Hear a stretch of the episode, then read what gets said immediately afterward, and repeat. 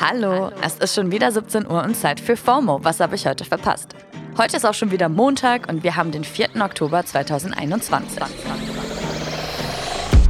Mein Name ist Dana Salin und heute geht es um das größte Steuerhinterziehungsdatenleck je, Krankenpfleger und Billie Eilish vs. Texas.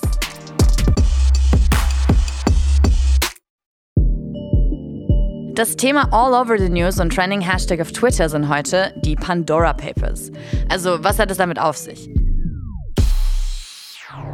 Die Pandora Papers sind ein Datensatz, den eine anonyme Quelle dem internationalen JournalistInnen-Netzwerk ICIJ, also dem International Consortium of Investigative Journalists, zugespielt hat und die 12 Millionen vertrauliche Dokumente beinhalten. Also nur mal zur Einordnung, das ist das größte Datenleck in den Zusammenhang je. Vor allem zeigen sie halt dodgy Geschäfte von hunderten PolitikerInnen, Big Biz People und auch Promis auf, die ihr Geld in Steueroasen verstecken oder sich über irgendwelche Briefkastenfirmen Luxusimmobilien kaufen. Ei, ei, ei. Nachdem die Dokumente jetzt von weltweit über 600 JournalistInnen ausgewertet wurden, ist nicht nur zum Beispiel der britische Ex-Präsident Tony Blair unter Beschuss. Auch die Bilder von zwei Promis werden unter dem Hashtag gerade sehr viel geteilt. Eine davon ist Everybody's Darling, unser Supermodel Claudia Schiffer. Ihre SprecherInnen haben der britischen Zeitung Daily Mail allerdings schon ein Statement abgegeben, dass die Claudia ganz korrekt Steuern zahle. Die andere ist der kolumbianische Popstar Shakira. Sie soll laut den Papers Offshore-Konten auf den britischen Jungferninseln besitzen. Und das, wo ihr gerade in Spanien eh schon ein Prozess wegen Steuerhinterziehung von über 14,5 Millionen Euro droht. Wenn ihr euch von dem Spektakel selbst ein Bild machen wollt, verlinken wir euch einen guten SZ-Artikel dazu, der das alles eigentlich ganz hübsch aufbereitet hat. Die Süddeutsche Zeitung war eben auch selbst an der Auswertung der Papers beteiligt, also aus erster Hand sozusagen steht halt mal wieder die Frage im Raum, ob es für diese Mächtigsten der Mächtigen halt wirklich irgendwelche Folgen haben wird. Satiriker und Twitter-User Dr. Waumiau bringt es ganz gut auf den Punkt. Seid ihr auch so gespannt, welche Konsequenzen es nach den Pandora Papers für superreiche Steuervermeider nicht geben wird?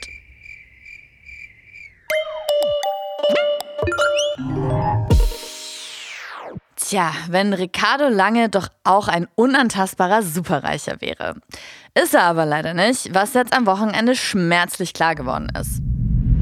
Ricardo Lange ist Intensivpfleger und hat im letzten Jahr, also vor allem in der Pandemiezeit, sehr viel mediale Aufmerksamkeit bekommen, weil er sich immer wieder für eine Verbesserung der Verhältnisse in den deutschen Krankenhäusern stark macht. Er hat zum Beispiel eine Kolumne beim Tagesspiegel, war aber auch schon in mehreren Talkshows oder nutzt eben Social Media, um vom Arbeitsalltag eines Intensivpflegers zu erzählen. Er macht dabei immer wieder auf die harten Arbeitsverhältnisse aufmerksam, aber eben auch auf Missstände in der Patientinnenversorgung. Das wurde einem seiner ArbeitgeberInnen jetzt wohl zu ungemütlich. Ricardo hat getwittert.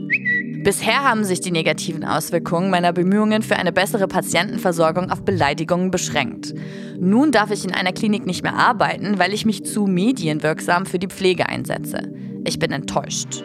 Den Namen der Klinik will er nicht verraten, um mir nicht zu schaden, aber er meinte, dass ihm eben alle Dienste storniert worden sind und er die Begründung bei einem Telefonat bekommen hat. Die Verantwortlichen das aber niemals öffentlich so sagen würden. Der Tweet hat mittlerweile über 20.000 Likes und wurde mehr als 3.000 Mal geteilt und auch der entsprechende Instagram-Post hat Fame Support bekommen. Ex-Moderator und jetzt Notfallsanitäter Tobias Schlegel hat kommentiert, geht gar nicht. Lass dich nicht mundtot machen. Bizeps-Emoji.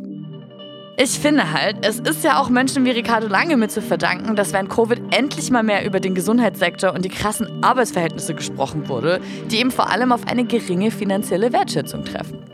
Jetzt, wo Covid zu einem weniger akuten Thema wird, ist die Gefahr natürlich groß, dass auch das Thema Gesundheitspersonal wieder unter den Tisch fällt. Und da ist es natürlich ein bisschen schade, dass Aktivisten wie Ricardo Lange gerade jetzt mutmaßlich für ihre Arbeit abgestraft werden. In ihren eigenen Worten hätte Weltpopstar Billie Eilish auch richtig Bock gehabt, Leute zu bestrafen. When they made that shit a law, I almost didn't want to do this show. So because I wanted to punish this fucking place for allowing that to happen here. Das ist ein Ausschnitt von einem Video von ihrem Auftritt beim Austin City Limits, der gerade auf Twitter rumgeht. Mit That Law meint sie ein Gesetz, was gerade in Texas verabschiedet wurde und mit dem Abtreibungen so gut wie unmöglich gemacht werden.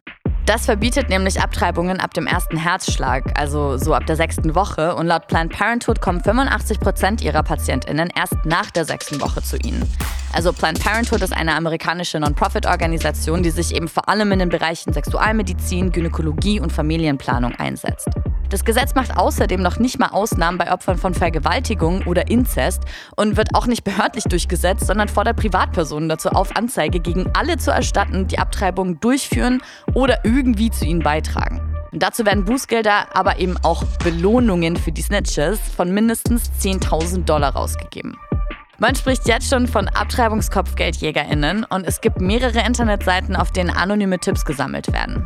In den USA gab es am Wochenende erneut heftige Proteste gegen das Gesetz und Billy hatte dazu eigentlich auch nur eine Sache zu sagen. Sie hat auf ihrem Konzert alle dazu aufgefordert, die Mittelfinger hochzunehmen und meinte: My body's my fucking choice! Amen. Das war's für heute mit FOMO und wir hören uns morgen wieder hier auf Spotify. FOMO ist eine Produktion von Spotify Studios in Zusammenarbeit mit ACB Stories. Folgt uns auf Spotify.